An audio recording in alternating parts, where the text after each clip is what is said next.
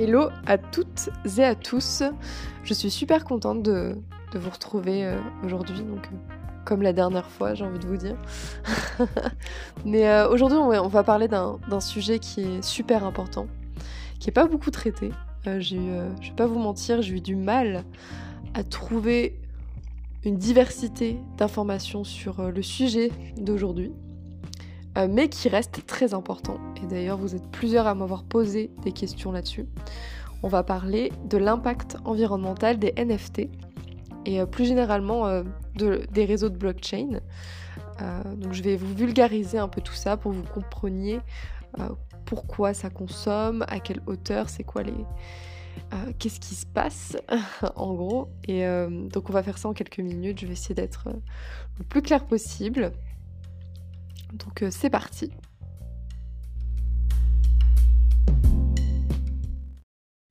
Bon, c'est quoi cette histoire d'impact environnemental? On a parlé des NFT dans le premier épisode et je vous les ai vendus comme jamais. Et puis là, je vous parle de pollution, quoi. Donc euh, qu'est-ce que c'est que cette histoire? Eh bien, pour euh, les auditeurs qui ne le sauraient pas encore, oui, première chose à savoir, créer un NFT utilise de l'énergie. Euh, je m'explique. Comme je le disais dans le premier épisode, pour ceux qui ne s'en souviendraient pas trop, parce que déjà c'était un peu compliqué, donc euh, un petit rappel ne fait pas de mal. Euh, la création d'un NFT, c'est la création d'un token, en l'occurrence un token non fongible, sur un réseau de blockchain. Comme on disait, en fait, un réseau de blockchain, ça permet de tout tracer et, et c'est réputé comme inviolable. Euh, donc c'est quelque chose de très sécurisé. Et c'est pratique du coup pour euh, authentifier des œuvres d'art, créer un lien entre le créateur et son œuvre d'art. Sauf que ce token, euh, il est créé sur un réseau blockchain. il faut que vous imaginiez que à chaque fois que vous créez quelque chose sur un, sur un réseau de blockchain, eh bien, il y a un coût en énergie. Euh, pourquoi Eh bien, c'est lié au fonctionnement même de la blockchain euh, qui euh, repose sur la décentralisation. Donc, il y a beaucoup d'acteurs qui rentrent en jeu en fait dans, le fonctionnement de la blockchain. Et donc, en fait, à chaque fois qu'une action est réalisée sur une blockchain, comme la création d'un NFT, par exemple, eh bien, ce sont des, personnes, enfin des, personnes, plutôt des, des, ordinateurs, mais on va dire que c'est des personnes, ce sera plus simple pour vous, euh, qui vont miner, euh, donc créer votre NFT à votre place. Vous, vous allez faire la demande, mais ce n'est pas vraiment vous qui allez créer votre NFT. Vous allez faire une demande. Et donc, euh, la personne qui va créer votre NFT pour vous, elle va être payée pour avoir fait ce qu'elle a fait. Et elles sont payées en crypto-monnaie. Donc tout ça, eh bien ça a un coût. Pour créer un NFT, ces personnes, elles doivent utiliser des ordinateurs super puissants. Et l'utilisation d'ordinateurs, ça implique l'utilisation d'électricité. Donc, pour vulgariser, en très très très très très gros, euh, la création d'un NFT, c'est la création par un mineur de votre NFT. C'est donc l'utilisation par un ordinateur de beaucoup d'énergie et donc la consommation d'électricité. Donc voilà, déjà vous savez, la première chose, c'est que la création d'un NFT, voilà, c'est coûteux en énergie. Mais euh, à, quel, à quel point, entre guillemets? Eh bien, ça dépend du réseau que vous utilisez. Ou plus particulièrement, en ce qui vous concerne, si vous débutez dans les NFT, euh, la consommation va dépendre en fonction de la plateforme que vous utilisez. Il faut savoir que les plateformes n'utilisent pas toujours le même réseau. Euh, c'est-à-dire par exemple que si vous décidez de créer votre NFT sur OpenSea, donc c'est une marketplace, un marché on va dire, que je vous avais présenté dans le premier épisode, eh bien, si vous créez votre NFT sur OpenSea, vous utilisez le réseau Ethereum. Par contre, si vous allez minter votre NFT sur euh, object.com, euh, enfin .com, je ne sais pas si c'est .com, mais object, euh, si vous allez le faire sur ce site, et eh bien là, vous utilisez le réseau Tezos. Quelle est la différence? La différence, elle est énorme, puisque Ethereum est un réseau qui utilise beaucoup, beaucoup plus d'énergie que le réseau de Tezos.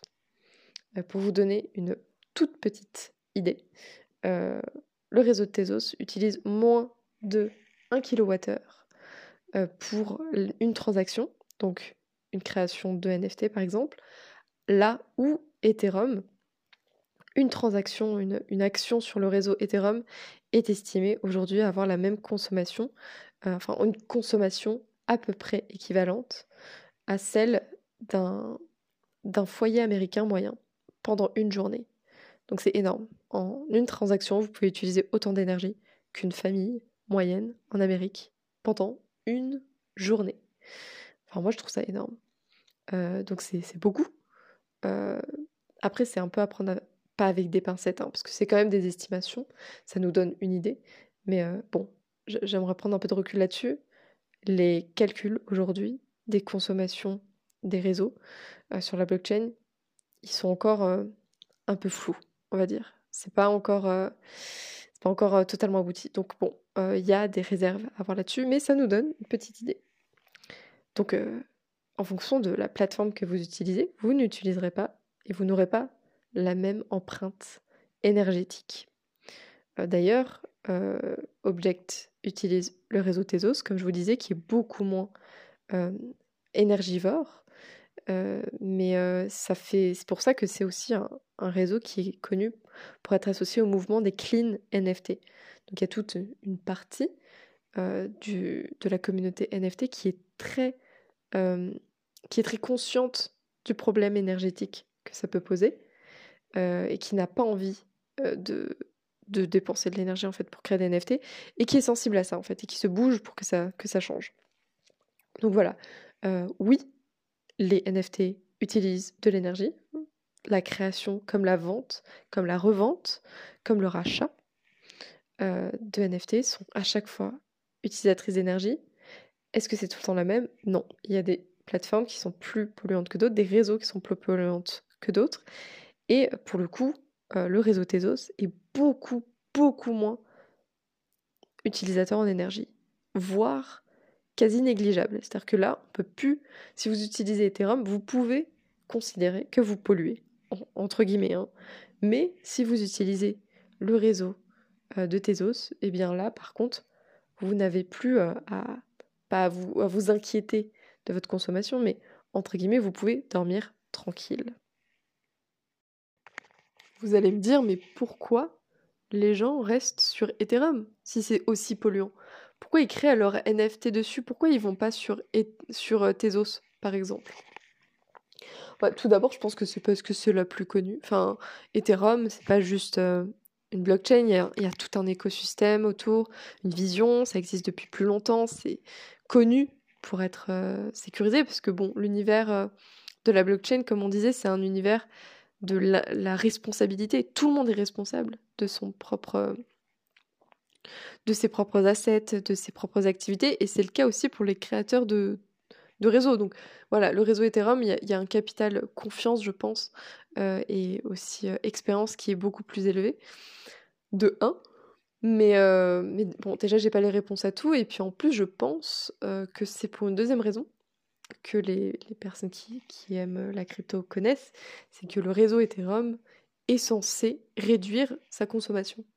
C'est-à-dire qu'aujourd'hui, si vous utilisez OpenSea pour créer un NFT, euh, bien ça coûte beaucoup d'énergie, comme je vous l'expliquais, mais si vous le refaites en février 2022, date à laquelle est censée être euh, lancée la, version 2.0 euh, d'Ethereum, et eh bien là, la consommation d'énergie euh, le coût énergétique que, va impliquer la création d'un NFT sera réduite de 99%. Donc, euh, sera quasiment équivalente en fait à celle d'une blockchain comme Tezos. Euh, ce changement, cette réduction énorme de la consommation, elle est rendue possible par un changement d'algorithme. c'est-à-dire que chaque réseau de blockchain, il ne bah, fonctionne pas forcément de la même manière. L'algorithme euh, bon, il n'y en a pas 36 000 hein, des algorithmes, il y a quasiment euh, il y a deux principales manières, entre guillemets, euh, de fonctionner pour des réseaux. c'est la proof of stake et la proof of work. En gros, pour faire une, grosse, grosse métaphore, on peut imaginer, pour que vous compreniez un peu, que, imaginons que Ethereum et Tezos, ça soit des boulangeries. ok? Donc Ethereum, pour faire une baguette de pain, si vous arrivez au comptoir d'Ethereum, vous dites Ok, je veux une baguette de pain. Donc ça vous aurez compris, créer un NFT. Vous demandez à créer un NFT. Eh bien, pour créer votre, votre baguette de NFT, le, bah, le boulanger d'Ethereum, il va faire quoi? Déjà, il y aura plusieurs boulangers. Ils vont, ils vont tous être en, compétition pour vous vendre votre pain. C'est-à-dire que le premier qui aura réussi à créer votre, baguette de pain sera celui qui va vous la vendre. Donc dans le réseau Ethereum, ça fonctionne un peu comme ça. C'est vous arrivez, vous faites une demande et il y a plusieurs, ce qu'on appelle des mineurs, hein, les boulangers, c'est des mineurs sur la blockchain en gros, euh, qui vont euh, être en compétition pour, euh, pour vous vendre votre pain. Et celui qui va, y arriver, il sera récompensé puisque c'est lui qui vend le pain, donc c'est lui que vous allez payer. donc ça, c'est un, modèle, c'est le modèle aujourd'hui d'Ethereum. Euh, qui est donc très, très énergivore et euh, qui implique, comme j'ai dit, une compétition. Donc en fait, celui qui dépense le plus d'énergie, celui qui, euh, dépense le plus d'énergie sera un peu le gagnant, entre guillemets. Parce que aujourd'hui, pour créer du pain, donc pour créer un NFT, hein, un mineur, eh ben, il doit résoudre des problèmes. des problèmes informatiques. Donc je ne vais pas rentrer dans les détails, mais en gros, pour créer un token, sur la blockchain, il faut résoudre des problèmes complexes qui impliquent une puissance de calcul énorme. Donc euh, les mineurs, au final, ils utilisent des ordinateurs super puissants qui utilisent de l'électricité. Donc c'est de là un peu que vient la consommation d'énergie. Donc en fait, euh, ça se passe comme ça chez Ethereum. Bon maintenant, si vous allez chez Tezos, vous allez chez Tezos et vous, commandez une baguette de pain. Et bien Tezos, eux, ce qu'ils vont faire en gros, c'est que déjà, il n'y aura pas euh, plein de, boulanger, entre guillemets, euh, en compétition. En fait, ce qui va se passer, c'est qu'il y en a un qui va être choisi, euh, celui qui est réputé, euh, en fait, le plus réputé. Et c'est lui qui va vous faire votre baguette de pain, il, il va vous la donner, vous allez payer. En fait, ça, c'est un peu le, le, fonctionnement du proof of stake. C'est-à-dire que dans le proof of stake, quand vous demandez une action, quand vous demandez la création d'un NFT, ou toute autre transaction d'ailleurs sur la blockchain, et ben en fait, euh, il y a une personne qui va être désignée aléatoirement plus ou moins, mais quand même selon certains critères. Euh, et donc, euh, ce, critère, c'est un peu le stake. C'est-à-dire, en gros, ça sera défini, la réputation, du coup, un peu comme je vous disais, du boulanger. ça sera vraiment combien de crypto-monnaies en pourcentage il détient sur ce réseau. Donc voilà, en gros, du coup, c'est deux modèles différents et on voit bien que pas, ça fonctionne pas de la même manière et du coup, ça n'utilise pas le même, euh, le même taux d'énergie. Eh bien, en fait, justement, Tezos, euh, Ethereum, pardon, ils veulent changer. Ils veulent passer du premier modèle, celui avec des mineurs, au deuxième modèle, celui où on élit, entre guillemets, euh, une personne, enfin, désigner une personne pour faire pour faire l'opération. Donc ça, ça consommera beaucoup moins d'énergie moins 99% en moyenne. Donc c'est un gros espoir. Euh, moi j'ai très hâte de voir euh, ce que ça va donner pour l'avenir des NFT en termes de consommation énergétique. Pour euh, clôture cet épisode, parce que j'ai pas envie qu'il soit trop long, ça fait beaucoup d'informations, je pense, déjà pour vous. pour conclure un peu cet épisode, j'aimerais rajouter un truc, c'est que en fait la blockchain, du coup, c'est très critiqué pour sa consommation énergétique. Moi, c'est une question, personnellement, euh, c'est un peu mon avis personnel, du coup, mais que je me pose énormément et qui, m'a un peu freiné à créer des NFT. Et d'ailleurs, si je crée des NFT, des collections, ça sera uniquement sur Tezos pour le moment. Eh bien, euh, au-delà de ça, il faut savoir que, comme vous l'avez compris du coup dans cet épisode, que la blockchain, c'est quelque chose qui est en pleine construction et en pleine évolution.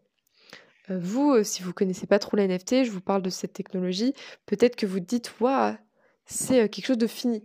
C'est-à-dire, je sais pas, on a, créé, créé le, le, grille-pain, bah, vous vous dites, bah, le grille-pain, il est, il est fait. Genre, la technologie du grille-pain, elle, elle, est, elle est acquise. Je vais mettre mon pain, et puis il va griller, et puis ça ressort. Enfin, ça, ça va pas changer.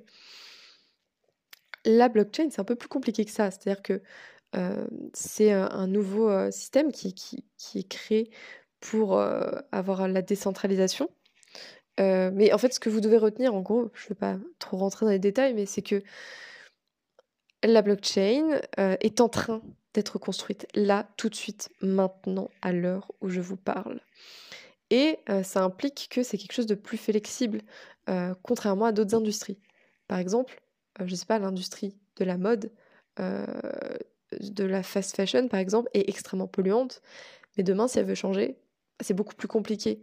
Alors qu'aujourd'hui, il y a des talents exceptionnels, des gens super intelligents qui travaillent dans le monde de la crypto et euh, qui, qui, travaillent pour que justement on trouve des solutions à tous les problèmes qui se posent en ce moment. Mais en fait, ces problèmes, ils se posent en même temps que la construction. C'est-à-dire que là, vraiment, euh, tout est en train d'être construit. Les NFC, c'est quelque chose d'hyper récent. Et, euh, et, donc le métaverse, tout ça, c'est des, notions qui sont encore méconnues du grand public. Et pour cause, c'est des choses qui sont euh, peut-être un peu flou pour vous. Vous vous dites, mais ça sert à quoi des NFT Ça sert à quoi du des métaverses? En fait, toute la valeur ajoutée de ces technologies, c'est la décentralisation euh, et euh, c'est la responsabilité individuelle. Et moi, je trouve ça super intéressant parce que du coup, c'est en termes d'organisation, en termes de tests, en termes aussi politiques, très compliqué à mettre en place et on fait des tests en ce moment même pour savoir ce qui fonctionne ou non. Donc euh, oui, les NFT et le monde de la blockchain, enfin l'univers blockchain est polluant, mais il est en, enfin il a un potentiel entre guillemets d'amélioration qui est mille fois plus élevé et mille fois plus rapide, je pense, que d'autres industries. Voilà, moi c'est le point un peu important que je voulais soulever aussi, parce que c'est quelque chose que je n'avais pas compris euh, en tant que personne qui débarquait un peu dans l'univers au départ et que je comprends de plus en plus.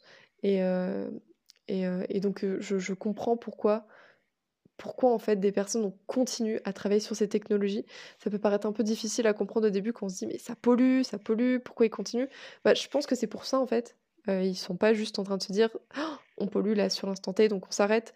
Non, ils se disent on va faire en sorte que ça s'arrête de polluer parce qu'on croit en notre vision, on veut que ça soit on croit en notre vision de décentralisation, de responsabilité individuelle, et donc on s'accroche et on, va changer les choses. Et donc je crois beaucoup, du coup, c'est très personnel, hein, une fois encore, euh, à la nouvelle version d'Ethereum qui est censée sortir en février 2022. On verra, pour l'instant on n'en sait rien, en tout cas on reste vigilant, et la question environnementale est pour moi légitime. Euh, elle est légitime, il faut continuer à se la poser, il faut continuer à y faire attention, parce que l'idée, c'est que bah, la, blockchain, tous ces, tous ces systèmes soient démocratisés par la suite. Euh, donc si c'est utilisé à grande échelle, il faut absolument que l'impact soit quasi nul, quoi, environnemental, parce qu'on n'a pas besoin de ça. Et, euh, je pense que vous serez d'accord, surtout si vous écoutez cet épisode, pour euh, aimer réfléchir à ces questions. Voilà, c'était vraiment une grosse digression pour terminer cet épisode. J'espère qu'il vous a plu. J'espère qu'il était clair parce qu'il y avait beaucoup d'informations un peu complexes. Euh, j'ai pas donné beaucoup de chiffres dans cet épisode, c'était voulu parce qu'il y a euh, beaucoup de d'estimation, il y a beaucoup de data, je sais pas, je savais pas lesquelles choisir. J'ai préféré vraiment vous expliquer le fonctionnement. Euh, donc si vous avez des questions un peu plus précises à me poser, n'hésitez pas à m'envoyer un message sur mon compte Instagram, euh, Doudleuse, donc D-O-O-D-L-E-U-S-E, e, ou sur mon compte Twitter. Euh, même si vous avez des retours, je serai ravie de les entendre. Et puis je vous dis à très bientôt pour un nouvel épisode. Ciao et bon dimanche.